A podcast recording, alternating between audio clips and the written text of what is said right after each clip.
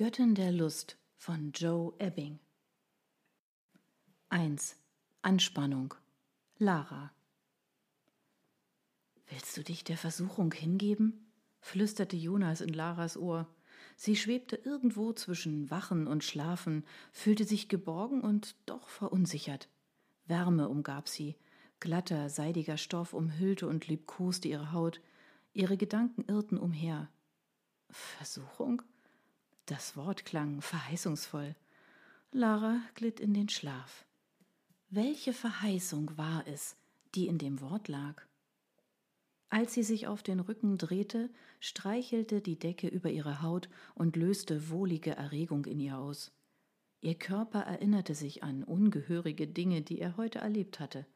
Die Knospen ihrer Brüste reagierten auf den Seidenstoff, während ihr Schoß sacht pochte. Feuchtigkeit sammelte sich zwischen ihren Schenkeln. Die Hand, die auf ihrem Bauch lag, schob sich nach unten zu ihrem Venushügel. Die schmalen, warmen Finger sandten winzige Impulse unter ihre Haut. Lara stöhnte leise. Als die Finger anfingen, ihre Haut dort unten zu streicheln, spürte sie, wie überempfindlich sie geworden war.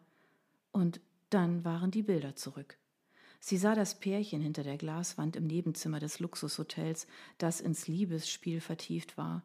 Die anmutige und doch sportliche Frau kniete sich vor ihren Partner, sah zu ihm hoch und fuhr sich mit der Zunge über die Lippen, bevor sie die Spitze seines Penis küsste, der sich ihr entgegenreckte.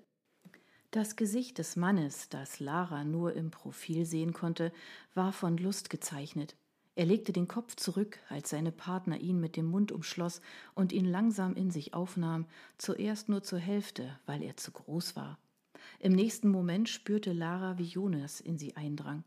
Sie stand an der Glaswand und sah, was im Nebenraum geschah, während Jonas sie vögelte, als wäre es überlebenswichtig, sie ganz und gar auszufüllen. Sie konnte nicht genug von ihm bekommen. Beide kamen zum Höhepunkt und der Mann im Nebenraum ergoss sich fast im gleichen Moment wie Jonas, der in heftigen Zuckungen in Laras Höhle kam. Lara wusste, dass es eine Erinnerung war, aber ihr Körper gaukelte ihr vor, es gerade erst zu erleben.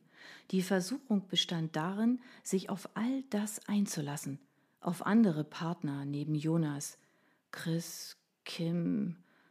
Der Höhepunkt in ihr klang langsam ab, während diese Namen durch Laras Kopf zogen. Die Hand auf ihrer Vulva rutschte noch ein bisschen tiefer und legte sich mit sanftem Druck auf die feuchten Lippen.